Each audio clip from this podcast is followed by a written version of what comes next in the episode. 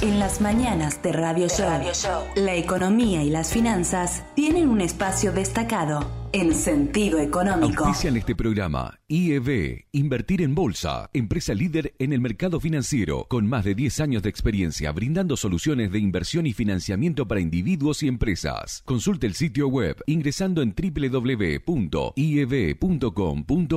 Agente de liquidación y compensación y agente de negociación integral registrado en CNB bajo el número 246. Desde el litoral y con presencia en todo el territorio nacional. Net Finance es la red comercial del mercado de capitales que mejor acompaña el crecimiento de tus inversiones personales, el financiamiento PYME y la optimización de los flujos de caja de las empresas. Seguinos en www.netfinance.com.ar o en Instagram como netfinance-bajo para más información. Agente productor del mercado de capitales registrado en CNB bajo el número 1158. Transporte Goichik SRL. Más de 30 años de trayectoria, prestando servicio de transporte de media y larga distancia para cargas generales, paletizadas bebidas y contenedores en todo el NEA, INOA y Round Trip a Buenos Aires. Transporte Goichik, Casa Central, Corrientes 41, Leandro en Alem, Misiones. Fontana Lubricentro levanta la bandera de que mantener tu vehículo en condiciones pase a ser un disfrute. Si no podés venir, no importa, buscamos tu auto, pero si lo traes, vas a disfrutar de una sala de espera donde te tomás un té, café o mate. Si venís con los chicos o bebés, hay cambiadores, juegos, tablet, para mirar la tele y más. Fontana Lubricentro, por tu derecho a tener tu auto bien y disfrutar hasta cuando está en el servicio. Libertad y Neuquén, Oberá Misiones.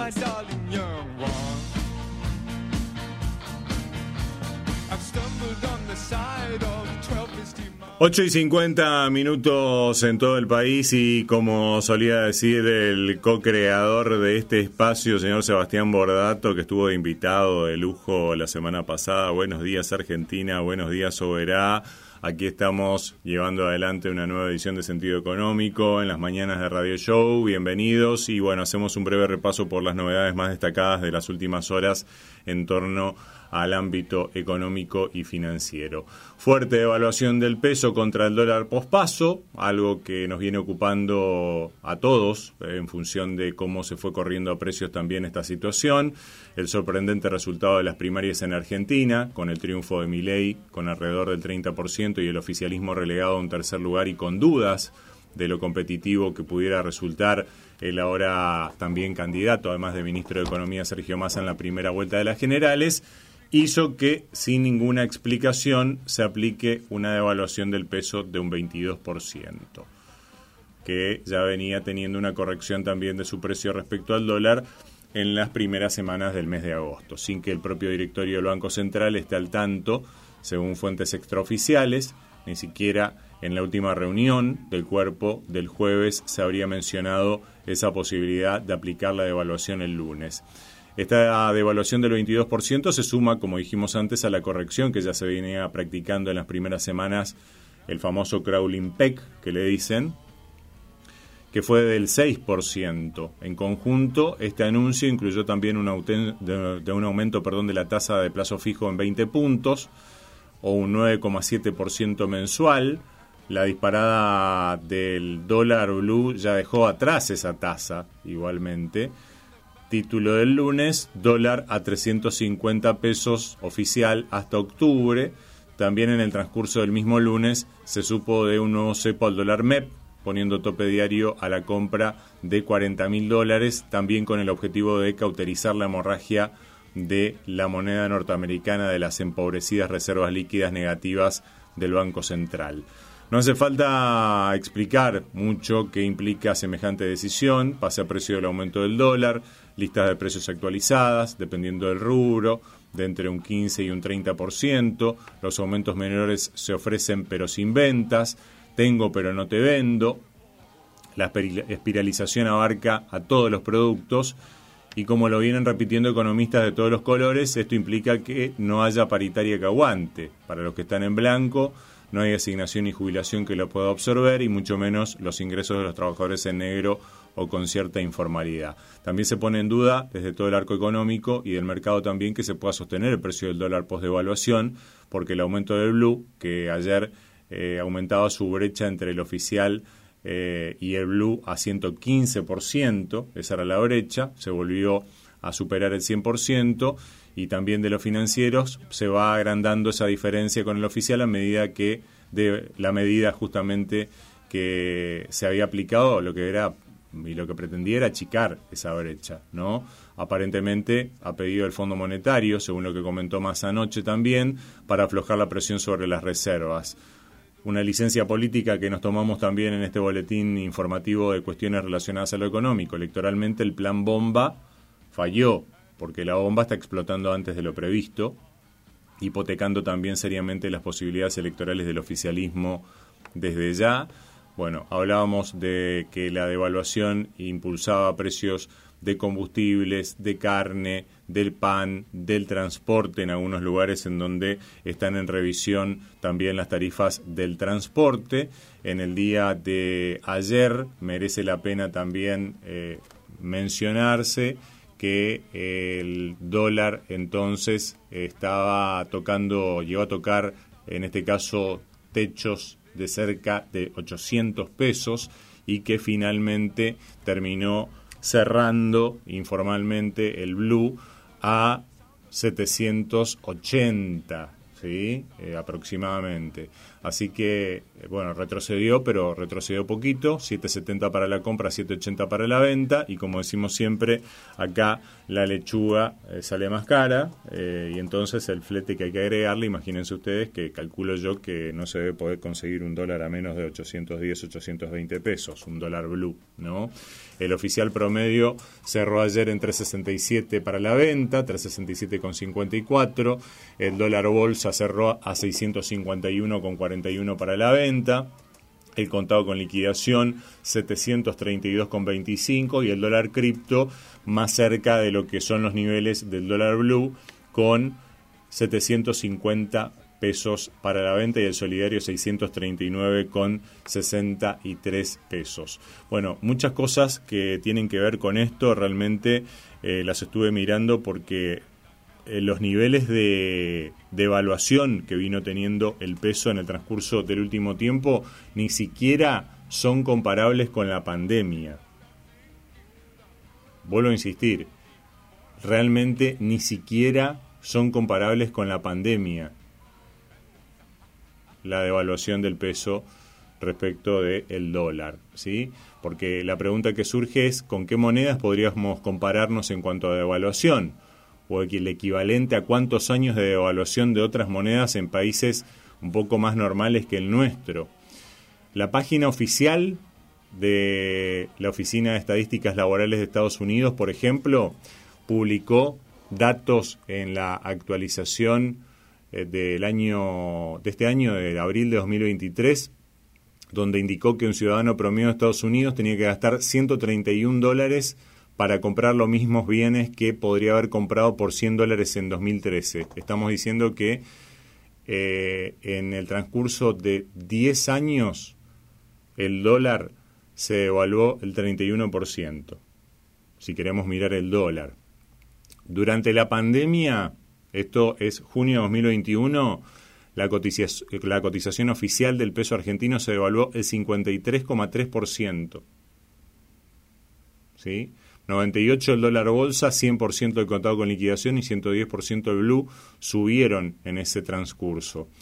Esa estadística se había llevado adelante tomando la cotización a febrero de 2020 y comparándola con el actual mes de ese mes de junio del año 2021, crisis sanitaria que ni siquiera, digamos, parangona esta situación que, que estamos mencionando, ¿no?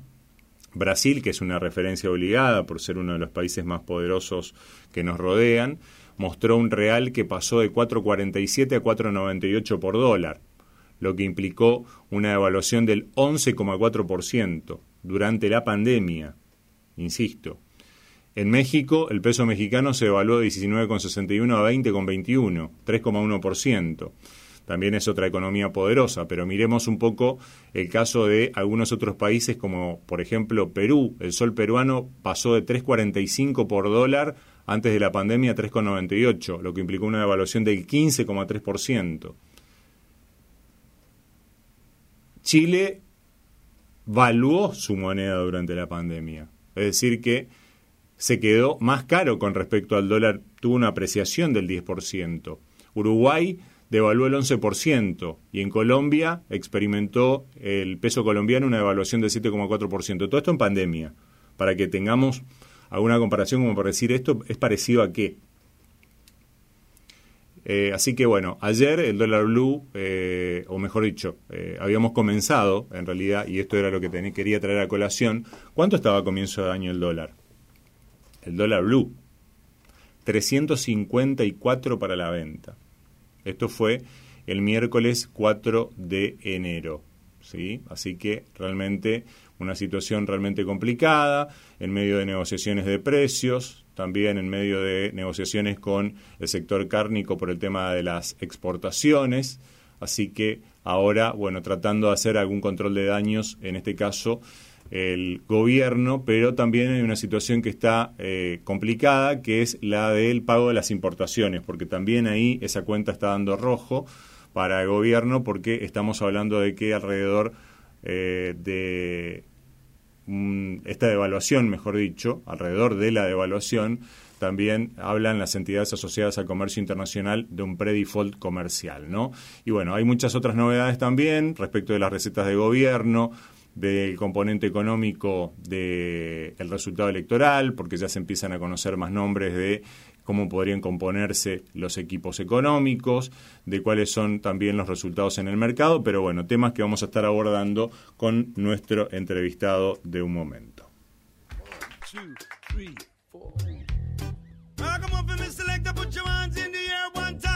Prepárate un mate, un té, un café. Ya llega Charla con Sentido, un espacio para escuchar a los protagonistas del mercado.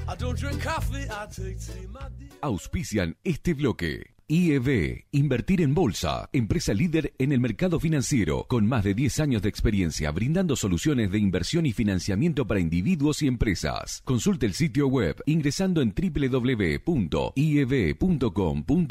Agente de liquidación y compensación y agente de negociación integral registrado en CNB bajo el número 246. Desde el litoral y con presencia en todo el territorio nacional, Net Finance es la red comercial del mercado de capitales que mejor acompaña el crecimiento de tus inversiones personales el financiamiento PYME y la optimización de los flujos de caja de las empresas. Seguinos en www.netfinance.com.ar o en Instagram como netfinance-bajo para más información. Agente productor del mercado de capitales registrado en CNB bajo el número 1158. Transporte Goichik SRL. Más de 30 años de trayectoria, prestando servicio de transporte de media y larga distancia para cargas generales, paletizadas, bebidas y contenedores en todo el NEA y NOA y Round Trip a Buenos Aires. Transporte Goichik, Casa Central, Corrientes 41, Leandro en Alem, Misiones. Fontana Lubricentro levanta la bandera de que mantener tu vehículo en condiciones pase a ser un disfrute. Si no podés venir, no importa, buscamos tu auto, pero si lo traes, vas a disfrutar de una sala de espera donde te tomás un té, café o mate. Si venís con los chicos o bebés, hay cambiadores, juegos, tablet, para mirar la y más. Fontana Lubricentro, por tu derecho a tener tu auto bien y disfrutar hasta cuando está en el servicio. Libertad y Neuquén, Oberá Misiones.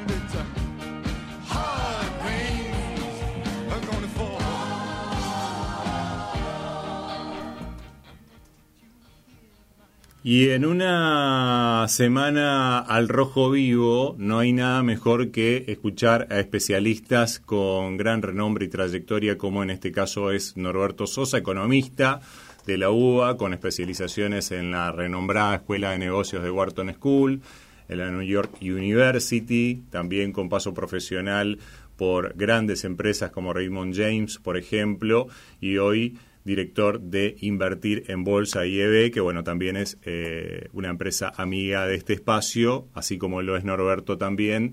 eh, muy importante porque no solamente cada vez que lo convocamos es muy generoso con su tiempo, sino también es un gran promotor de este espacio. tenemos el, nada, o sea, realmente agradecemos mucho ese, ese respaldo y esta promoción que siempre hace de trabajo que hacemos desde aquí, desde este espacio. Eh, hasta hace muy poco tiempo con Seba, Bordato, Sebastián Bordato, que eh, por cuestiones que tienen que ver con su trabajo, lógicamente ya no puede estar acompañándonos cada semana, pero cada vez que puede está con nosotros. Así que gracias Norberto por tu tiempo y bueno, eh, por supuesto queriendo no solamente nosotros, sino también nuestros oyentes y la gente habitual de este espacio escucharte. Así que muchas gracias por, por estar con nosotros. Al contrario, Alejandro, un placer conversar contigo y de alguna manera estar conectado con todas las personas que te escuchan y te siguen. Así es, y algunas de las cuales has tenido oportunidad de conocer en tu visita reciente aquí a la provincia de Misiones, ¿no? Así es que ya estoy extrañando, se me terminó el paquete de yerba que compré, así que tengo que volver. No, no, no, o sea, bueno, sí, eh, desde ya que si querés venir, vení, este, vas a ser muy bienvenido, pero bueno, eso no puede ocurrir, Norberto. Eh, vamos a tener que, arreglar algo con respecto a esta cuestión. Bueno, Norberto, lógicamente que se abre un amplio abanico de reflexiones luego de las pasos. En realidad, eh, antes de hacerte una pregunta específica, nos gustaría escuchar tu reflexión al respecto de lo que provocó este resultado que fue, la verdad, inesperado en muchos aspectos. Sí, eh, fue, Alejandro, fue inesperado em, por los movimientos que tuvieron las encuestas, ¿no? Porque si tomamos la máquina del tiempo y retrocedemos dos, tres meses atrás, la realidad es que mi ley era, y su fuerza, era un espacio que, que se lo veía con, con proyección de tener eh, una participación importante, ¿no? Lo que pasa es que en la medida que fue transitando las elecciones provinciales y ver que sus referentes, sus supuestos referentes tenían una baja participación en los escrutinios, entonces ahí buena parte de los encuestadores, salvo muy pocos, le fueron bajando la, la probabilidad de tener una significancia en el escrutinio de las pasos, ¿no? Entonces ahí es cuando se generó, se generó esta sorpresa, porque si vamos a los mercados particularmente, a los mercados en general no le gustan las sorpresas,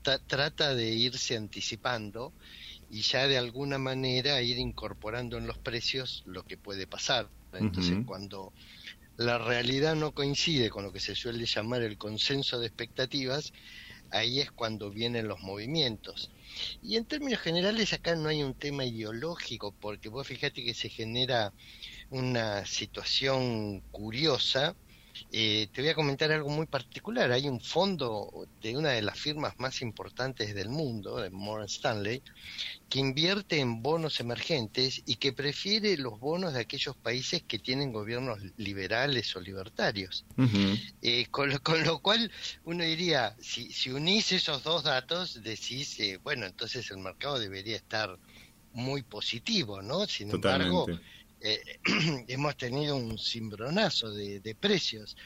Y eso se debe, perdón, más que nada al tema de la incertidumbre que se asocia a algunas de las medidas que está planteando este espacio, ¿no? Así que bueno, no, no, quiero hacer un monólogo, pero este sería básicamente el comentario inicial, en el sentido de, fue una sorpresa a medias por un cambio en la evolución de las expectativas, hay una sorpresa, a los mercados no les gusta esa sorpresa, y en principio no hay una eh, un disgusto con respecto a, conceptos eh, ideológicos o de posicionamiento hacia la economía, sino que inquietudes en cuanto a implementación de esas propuestas. Claro, hemos visto en el último, en los últimos días, desde que se conoció el resultado, Norberto, de que hubo inclusive eh, varias eh, consultoras a nivel internacional que hablan en definitiva también bien de eh, lo que es la compra de bonos, por ejemplo, de deuda de nuestro país, pero sin embargo está pasando, pareciera, de que no se compran, ¿no? Un poco esto que vos mencionabas de lo de Morgan Stanley.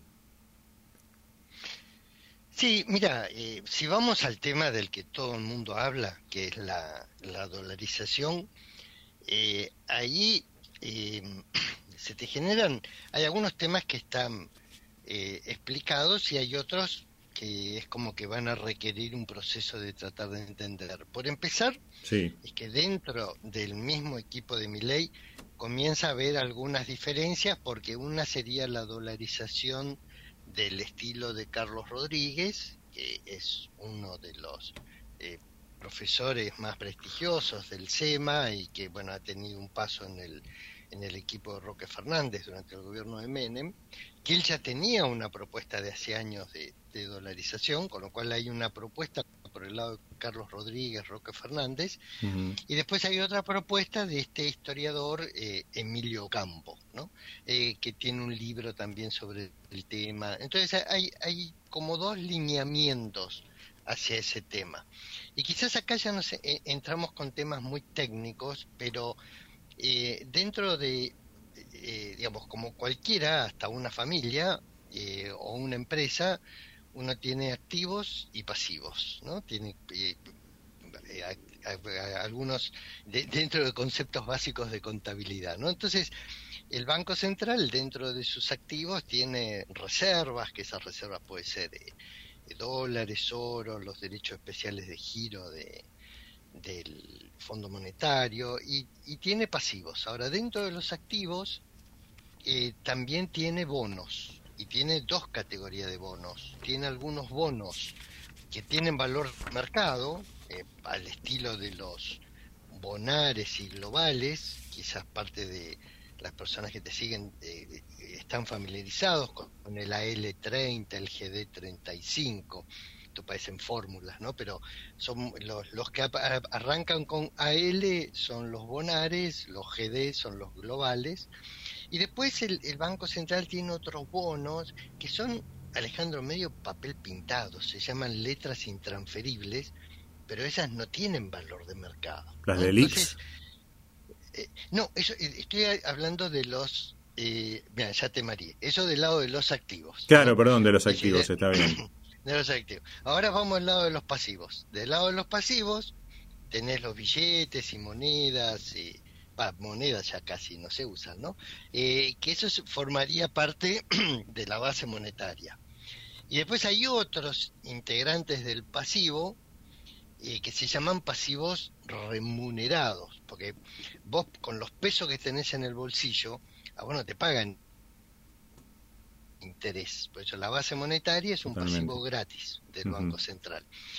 Y después tenés otros pasivos que se llaman remunerados, porque para que alguien los tenga, el Banco Central le tiene que pagar. Esos son los pases y las famosas LELIX que vos nombraste, que eso básicamente lo tienen los bancos, ¿no?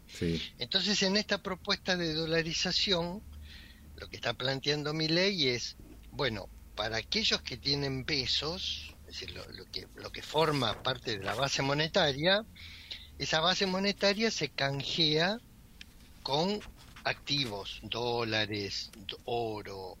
Ahora, eso no alcanza para rescatar todo el tema de las LELIC y los pases. Y entonces ahí a, a, los LELIC y las pases te darían estos bonos que tiene el Banco Central, pero parte de esos bonos sirven y otros no. Entonces ahí ya arrancamos, viste, con, dudas de implementación, eh, porque esos bonos se pondrían en un fideicomiso. Vos fíjate, es todo muy técnico, ¿no? Sí, sí. Y, la, y la pregunta que uno se hace es, ahora yo, Norberto Sosa, voy al banco a buscar mi plazo fijo. Y el banco recibió esos bonos que no tienen valor. Entonces, cuando yo voy a buscar el plazo fijo, ¿qué me da? ¿Eh?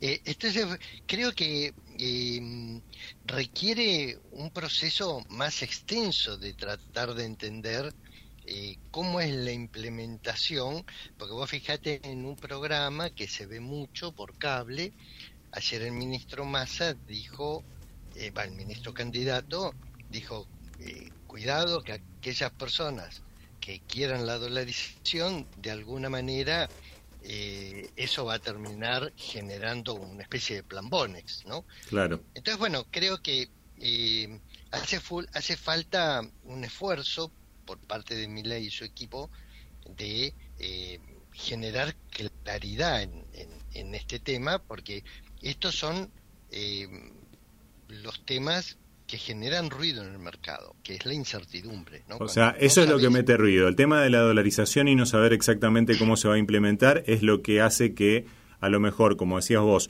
no haya una discrepancia desde lo ideológico, pero tampoco una, un vuelco hacia la inversión en esos papeles, en definitiva. Exacto, exacto, porque vos imagínate que eh, si existiese alguna posibilidad de una especie de plan Bonex, ¿Cómo fue el plan Bonex? Los bonos que, estaban emitidos en pesos se transformaron eh, en bonos en dólares. Entonces, si vos ya tenés un bono en dólares, una L30, un GD35, es como que el gobierno va a emitir más de esos bonos. Entonces, si, si hay más de eso, es difícil que suba el precio, por lo menos en un primer momento. Después, si todo se ordena, puede subir. Entonces, es como que hay mucha incertidumbre. Las ideas por ahí son simpáticas, son lindas. Yo no es que me opongo, sino que lo que uno trata de entender es un poco más los detalles de cómo sería la implementación y cómo se mitigan los riesgos que están asociados a todo este proceso. ¿Y vos qué pensás de la dolarización, Norberto? Mira, eh, yo como tengo algunos años, eh, he vivido la convertibilidad y mm, la realidad es que la convertibilidad en su momento fue un buen esquema de estabilización, porque, ¿te acordás Alejandro? La, economía estaba en un proceso hiperinflacionario. Así es. Eh, que, si, que, si bien la economía hoy no está, pero te da la sensación que estamos a la vuelta de la esquina, ¿no? Con estos procesos de remarcación. Eh, entonces, eh, en, un momento eh, donde la economía entra en un proceso hiperinflacionario, una dolarización o una pseudo dolarización a través de lo que fue la convertibilidad, que en, la eh, jerga internacional se llama caja de conversión, currency board, es un buen esquema de estabilización y fue exitoso. El problema que en la Argentina es que eh, se lo aplicó durante mucho tiempo y después no tuvo la consistencia fiscal necesaria. Entonces fracasó. Lo que era un esquema de, estabilización se pretendió que fuese un sistema para toda la vida y sin cumplir con los requisitos necesarios para mantenerlo. Entonces, em, eh, yo, ese es el valor que, que le veo a una dolarización o a una convertibilidad como proceso para estabilizar una economía. En lo personal, quizás es una limitación profesional mía, eh, no sé eh, si realmente es el sistema ideal para que perdure en una economía, ¿no? Pero, por otro lado, ¿te acordás ese chiste, Alejandro, de Dunga, Dunga, muerte? Claro. Eh, yo lo que siento es que por, que por no tener eh, hiper vamos a la dolarización y resulta que por anunciar la dolarización nos metemos en una hiper entonces es muerte y dunga dunga ¿viste? no nos salvamos claro. ninguno de los dos ayer lo escuchaba en un reportaje que le hacían en una emisora de Buenos Aires a Nicolás Romano si no me equivoco de, Romano Group que decía él también tiene un libro aparentemente escrito eh, en donde hace referencia, no con la profundidad de Emilio Campo, al tema de la, de la dolarización, también diciendo que más o menos esto que vos señalabas, de que eh, es un buen plan, pero que no es una cosa para dejarla permanecer durante tanto tiempo, eventualmente, o X o durante permanentemente, y que por otro lado, bueno, hay que ver de dónde se arranca o cómo se arranca con esta situación. En base a los parámetros que hoy por hoy tenemos, digo, de reservas, y de cómo eventualmente haya papeles que puedan convertirse en algo que pueda implicar un pase a esa dolarización, vos ves que esas condiciones podrían estar dadas, podrían darse en función de determinado tipo de operatoria?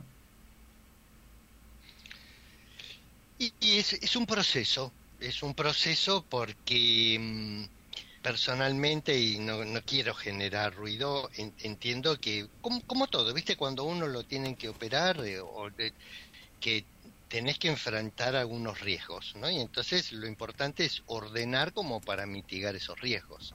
Entonces me, me parece que ese es el, eh, si no si, si hay dudas y si de pronto hay comunicadores o bueno el mismo actual ministro que no se entiende la justo muy temprano estábamos debatiendo eh, con algunos colegas dentro de IEB eh, parte de los argumentos que genera el ministro Massa de, provocar un poco de miedo es como una especie de suicidio, porque eh, si, si vos decís que el que viene va a hacer toda una serie de cosas y ese que puede venir tiene bastante probabilidad, es como que estás invitando a la gente que vaya a sacar los depósitos de los bancos, ¿no?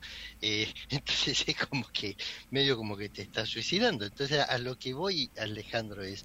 Eh, que si no hay claridad en lo que se va a hacer y a su vez si hay eh, picardías que terminan siendo medio un suicidio, eh, entonces ahí se genera un, esquema complejo, que es lo, importante de tratar de, mitigar.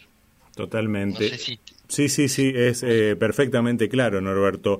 Ahora, lo que pasó el lunes, con esta devaluación que bueno ayer también la trató de barnizar con cierta épica eh, como decís vos el candidato ministro Sergio Massa que el Fondo Monetario quería una evaluación del 60% y que ellos habían aplicado solamente un 20 cómo ves que eh, bueno eh, lo del impacto nos gustaría que nos lo describas a lo mejor en términos también de mercado qué ruido metió esto pero por otro lado también desde este punto de vista que lo planteabas recién, ¿no? En torno de por qué sendero vamos a seguir recorriendo estos meses que nos separan de, las elecciones y de su resultado y de lo que será la asunción de un nuevo gobierno. Sí, y antes de, meternos en este tema, eh, te quiero hacer un, bonus track de lo que hablábamos recién de la dolarización. Con muchísimo gusto. Tiene un libro, quien tiene un libro escrito sobre el tema y que tuvo una temporada de su vida que era muy defensor del tema es el propio Gabriel Rubinstein. Ah. Con lo cual que ahora parece... él tiene un libro que he tratado de buscarlo pero no lo encuentro por ningún lado, pero él, escribió un libro sobre dolarización y recuerdo cuando iba a los programas a hablar de dolarización. O sea que... Eh, eh, eh, es, graciosa esa situación, ¿no? Que alguien que fue tan eh, paradójica, defensor de ese tema, ahora le toca estar del otro lado criticándolo. Eh, pero, mira, em, Alejandro, hay todos, eh, de una u otra manera, seas economista o no lo seas, em, somos conscientes que no existe un país que pueda funcionar bien teniendo una brecha del 100% entre el dólar oficial y, los dólares eh, legales, ilegales, como quieras llamarlo. ¿no? Entonces, eh, si arrancamos desde la base de un concepto básico como ese, eh, ese es un tema que hay que solucionarlo. Que lamentablemente, cuando asumió el cargo, el actual ministro, fue una pena que no haya tratado de eh, trabajarlo de, fondo. Eh, queda claro que eh, desde el día uno se intentó hacer una estrategia de estirar el problema y el tema de la sequía reventó la estrategia de, estirarlo, ¿no? porque no, permitió llegar. y, y, entonces se está viviendo esta situación. Entonces, por eso, número uno, tema de base, eh, hay un problema que hay que resolverlo eh, y que no, se ha encarado, sí, perdón, quizás eh, parece soberbio, pero que no se ha encargado con la robustez y la seriedad necesaria. Ese es concepto número uno. Concepto número dos. Si tenés que hacer lo que se llama un salto discreto, porque devaluar, el gobierno devalúa todos los días, un poquito más, un poquito menos, pero todos los días está devaluando. Entonces, por eso se alba que, ¿Qué es esto que algunos llamamos el salto discreto? Que es devaluar algo importante un día, más allá de que todos los días se devalúan centavos, un día de devaluar como pasó el lunes, un poco más del 20%. Entonces, eh, eso que se llama un salto discreto puede servir o puede empeorar la situación. Por eso es que uno habla de un salto discreto ordenador o un salto discreto disparador de lo que se llama la carrera de la nominalidad. ¿Qué es esto de la carrera de nominalidad? Y que vos tocas el dólar y entonces automáticamente va a la inflación y entonces el Banco Central se ve obligado a subir la tasa de interés. Entonces es como una, un círculo vicioso donde sube uno, después sube el otro y porque sube el otro vuelve a retroalimentar. Entonces, eh, la verdad que lo que pasó el lunes es eh, un sinsentido porque si vas a hacer un salto discreto, es más, vos fíjate, el mismo viceministro Gabriel Rubinstein, en un, eh, en un simposio de una institución de ejecutivos de finanzas, el IAF, hace algunos meses dijo que hacer una devaluación, así un salto discreto, sin un anclaje, sin medidas de un programa, generaba automáticamente un rodrigazo. Entonces, no se entiende, ¿viste? Ellos mismos saben. Eh, eh, con lo cual, cuesta entender la medida del lunes que, eh, que como vos dijiste, de una forma poética, ayer el ministro trató de barnizarlo como una exigencia, pero como un acto heroico que, que el Fondo Monetario pedía más y que ellos hicieron menos. Eh, la, verdad que eh, suena eh, raro, ¿viste? Ese es como meter más ruido todavía, es tirar más incendio en un incendio, ¿no? Claro, porque en definitiva lo que pasó es que quisieron achicar esa brecha y en definitiva el techo se les voló. Vino, vino un viento fuerte, un huracán, y se, se le voló el techo y siguió creciendo porque en definitiva terminó justamente disparando esa nominalidad que vos estás mencionando. Exactamente, exactamente. Sí, entonces, vos lo que eh, necesitas es primero dar una señal. Fíjate lo que ocurrió cuando el ex, perdón que me voy para atrás en el tiempo, pero fíjate lo que pasó con el ministro Guzmán cuando hizo la reestructuración de la deuda eh, las personas que no es que seamos expertos, sino que por ahí ya este, por años de ver crisis, uno y, como, y como la historia de la Argentina es repetitiva, ya no es una cuestión de acumulación de conocimiento, sino que de acumulación de años y ver crisis, ¿no, Alejandro? Totalmente. Entonces, eh, fíjate, uno decía, ¿cómo vas a hacer una reestructuración de la deuda y la economía va a seguir con déficit fiscal? No va a servir para nada esa reestructuración. Y vos fíjate, la reestructuración no sirvió para nada, porque nunca la Argentina pudo colocar bonos a nivel internacional, sino que lo único que consiguió fue préstamos de China, que no se conocen bien las condiciones, este préstamo de Qatar, ¿no? Y los bonos desde aquel momento de la reestructuración no hicieron más que caer. Entonces, hay, hay, hay como conceptos básicos de, de que si vos querés resolver una situación como la que estoy hoy en la Argentina, y bueno, necesitas ordenar la situación fiscal, necesitas eh, dar señales de cómo vas a ordenar eh, la situación patrimonial del Banco Central y en el marco de eso, ahí haces eh, el salto discreto del tipo de cambio, pero el salto discreto así suelto, lo único que te genera es más inflación. Y esto, bueno, lo vemos con, con el corrimiento a precios que hubo eh, en estos días desde que se anunció justamente esa evaluación, la corrección de tasa que, entiendo que ya se quedó corta también, ¿no?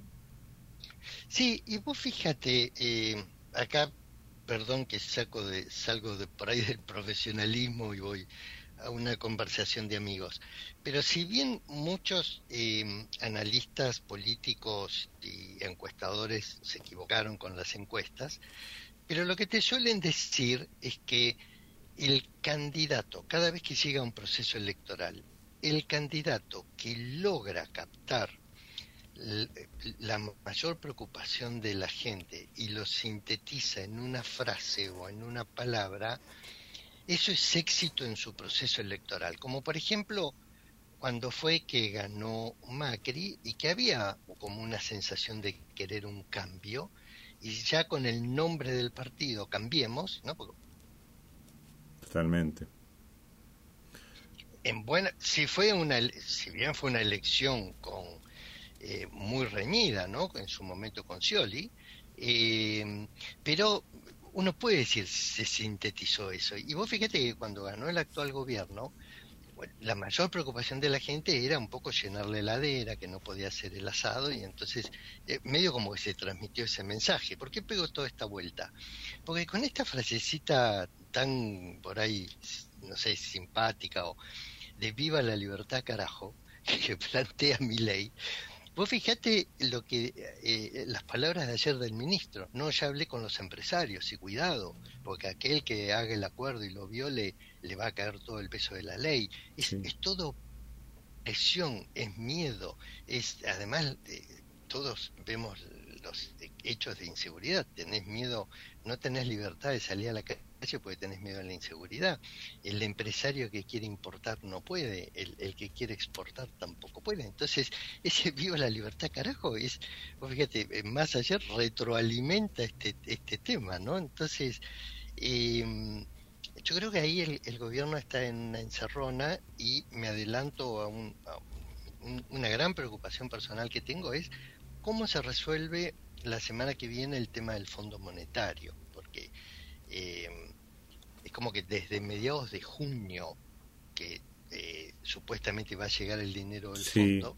Y que estaba cerrado el acuerdo y después resulta que aparece ayer Massa y te cuenta de que estaba todo mal y que mamá y papá estaban peleados, pero que los chicos no sabíamos nada. ¿No? Y claro, y una duda que tenemos es, eh, bueno, finalmente si son 7.500 o si, si es más, y si realmente, eh, ¿qué es lo que llega? ¿Llegan dólares? ¿Llegan derechos especiales de giro? ¿El fondo nos devuelve los yuanes que el Tesoro le dio o el Banco Central le dieron al Fondo Monetario? Entonces, eh, ayer también el ministro dijo que iba a tener dólares para intervenir en el, ¿En el mercado. Sí, sí, tal cual. Eh, y ahí la realidad es que, número uno, van a estar esos dólares y el Fondo Monetario le va a dar dólares para que los venda con una brecha del 100%. No sé, es, como que em, me gustaría ver y, luego, si querés Alejandro, volvemos a hablar. Sí. con, muchísimo gusto, sí. Me, me, refiero, primero me gustaría verlo, es decir, cuánto y qué. Y después porque estoy muy preocupado que de a ver, tiempo prometiendo algo que después por ahí no sea tan así y, y en un contexto tan delicado es como que la aceleración de los procesos eh, nos sorprende como nos sorprendió esta semana. ¿no? Ahora, ¿qué temes? ¿Cuál sería el horizonte más eh, funesto o, un horizonte poco feo, digamos, en cuanto a, esa resolución que vos estás esperando? La preocupación es que em, el acuerdo se supone que está cerrado a nivel de los equipos técnicos, del staff. Por eso hablan del staff level agreement. ¿No? Es un acuerdo a nivel del staff, de los técnicos, que eso va al directorio.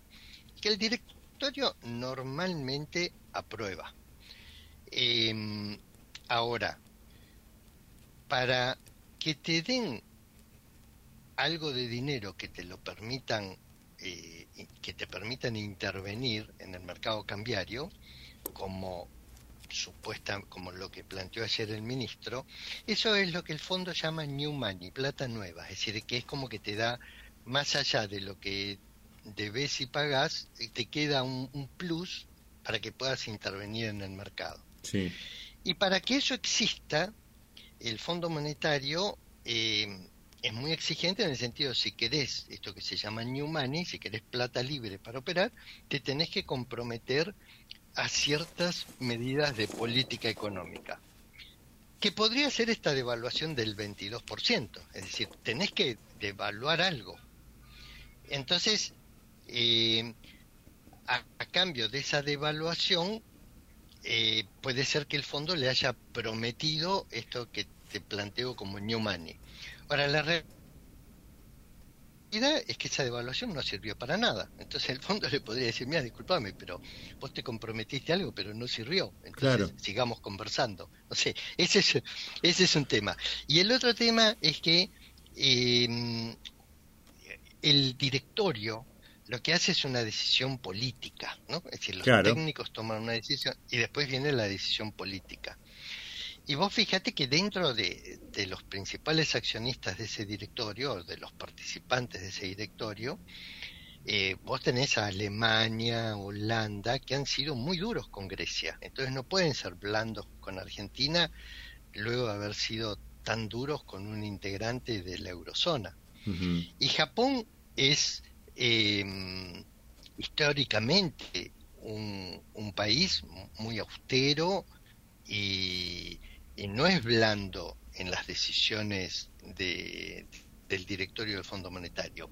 Con lo cual, me animaría a decirte, Alejandro, que estamos en las manos de Estados Unidos. Estamos dependiendo de la contundencia o no de acompañamiento en esa reunión del directorio del Tesoro de Estados Unidos. Totalmente.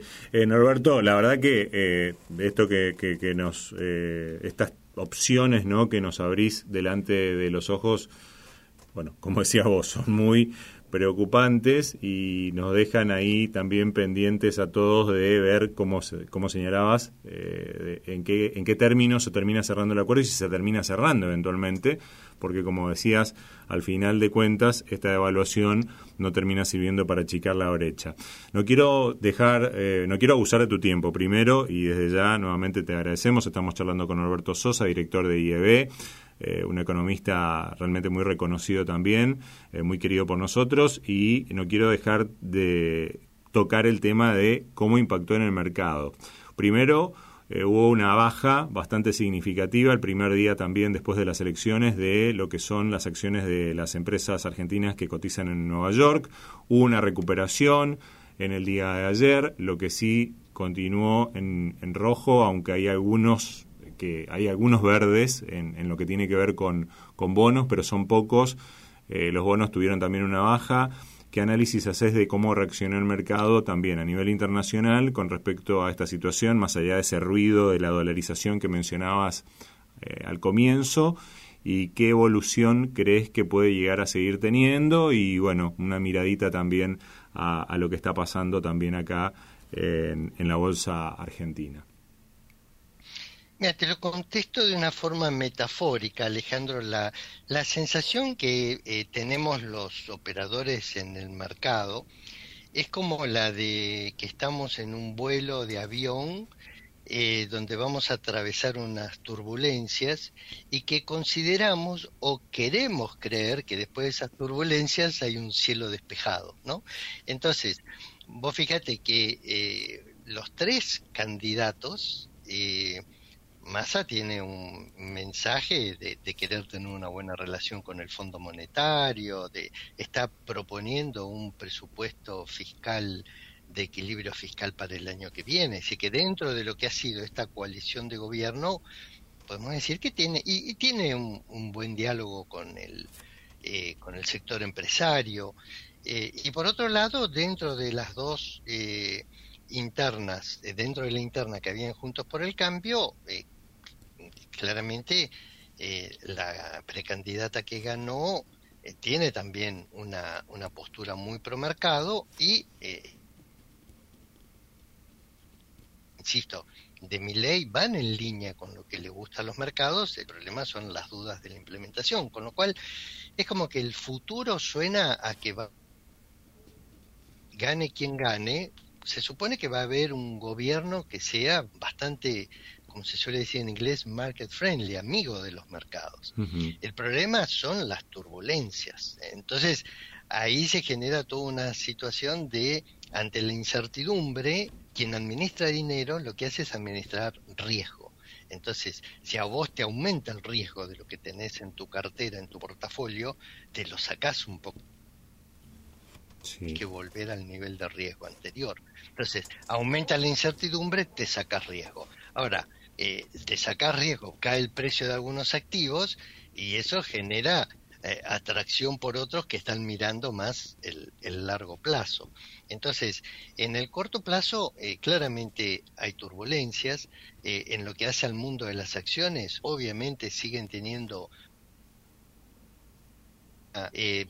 digamos, perspectiva de largo plazo las empresas relacionadas con el sector energético, las relacionadas con los bancos, por todas estas dudas de qué va a pasar con las bases, los LELIC, obviamente se generan ruidos y entonces ahí es donde tenés de pronto más volatilidad.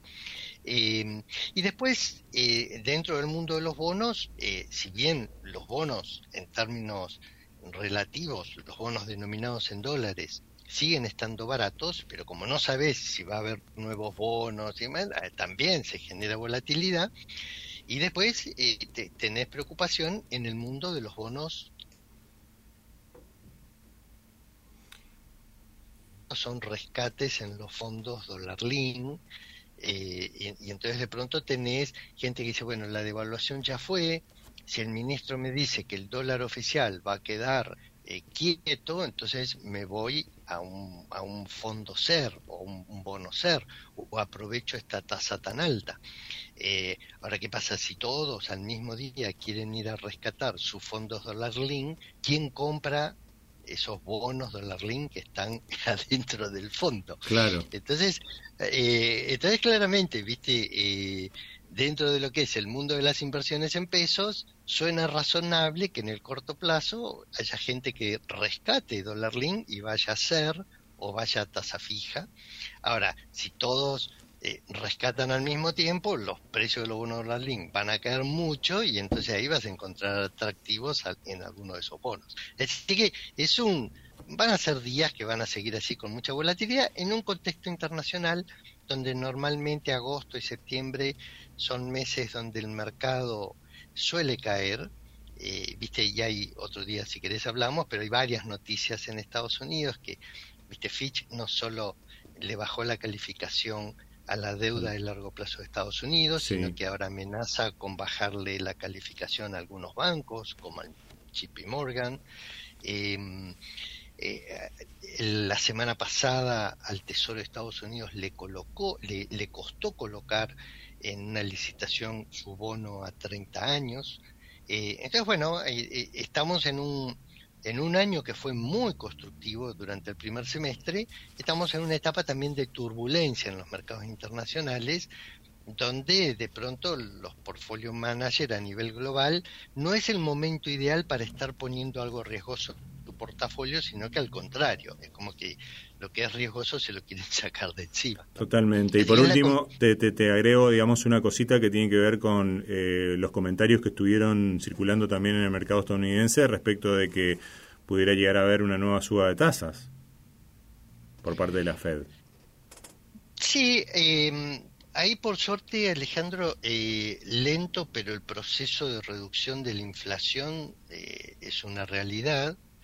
Eh, que haya una suba adicional en la tasa es posible, pero eh, es como que hoy no es tanto la preocupación. Si hay una nueva suba puede ser, pero un cuarto de punto. No estamos hablando, vos pensás que ya se subió cinco y medio, ¿no? Eh, yo creo que hoy más que nada la preocupación en Estados Unidos es eh, si llega o no llega la recesión o bueno un deterioro en el nivel de actividad y de a poco el mercado va aceptando que la baja de tasas va a ser una baja muy lenta. Entonces, no sé si la preocupa, no, no sé, no, sino que mi posición es, no es tanto el problema si hay una suba adicional, porque la suba sería muy poco, sino que la baja va a ser muy lenta y eh, tarde o temprano eh, está este debate de si la economía entra o no en recesión. Hoy la perspectiva es que no, pero que sí desacelere la economía. Entonces, eh, las preocupaciones están un poco más por ese lado que cuánto más va a subir la tasa de interés. Claro, bueno, pero todo, o sea, todas esas medidas lo que perseguían justamente era enfriar un poco lo que se había calentado durante la pandemia, ¿no? Así que sería algo que probablemente pudiera llegar a ocurrir. Pasa que, el calibrado fino es en donde se complica, ¿no? Exactamente, exactamente, ese es el, tema. Para no, pasarte. La, la, macroeconomía no es microcirugía. Fíjate lo que le está pasando eh, a China, donde eh, se va a deflación. Y, y, no es así como tener inflación es malo, tener deflación también es malo. Porque si vos pensás que el mes que viene podés comprar algo más barato, no lo compras hoy, esperas al mes que viene. Y si no lo compras hoy, generás recesión. Entonces, eh, es complejo. Entonces, eh, el objetivo era enfriar la economía, pero una vez que empezás a ver que hay algunas señales, como por ejemplo que empieza la empieza a subir la morosidad en las tarjetas de crédito, empieza a haber morosidad en algunos tipos de préstamos. Entonces, bueno, cuando empiezas a ver que finalmente el enfriamiento llega, eh, te empiezas a preocupar para ver, bueno, a ver eh, si es de el, enfriamiento necesario o si se pasó de rosca la Reserva Federal. Claro. Por último, te pedimos alguna perlita que hayas visto, algo que te guste en el mercado, que vos decís, bueno, a esto está para prestarle atención y darle un seguimiento. Eh, ¿Local o internacional? De donde prefieras, lo dejo a tu criterio, dijo Karina.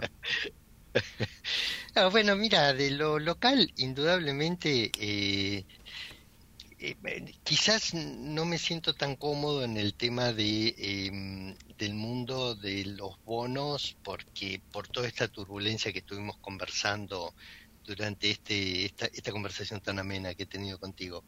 Eh, pero en acciones acciones energéticas argentinas eh, uno está convencido que hay que hay valor no y en el mercado internacional creo que tenemos que estar muy atentos eh, porque normalmente eh, se suele dar estas caídas estacionales, entonces es un momento para estar líquido, eh, tener cash, y creo que durante septiembre vamos a tener oportunidades de posicionamiento porque es increíble, pero estas estacionalidades, eh, como decía Mark Twain, ¿no? la historia no tiene por qué repetirse, pero rima.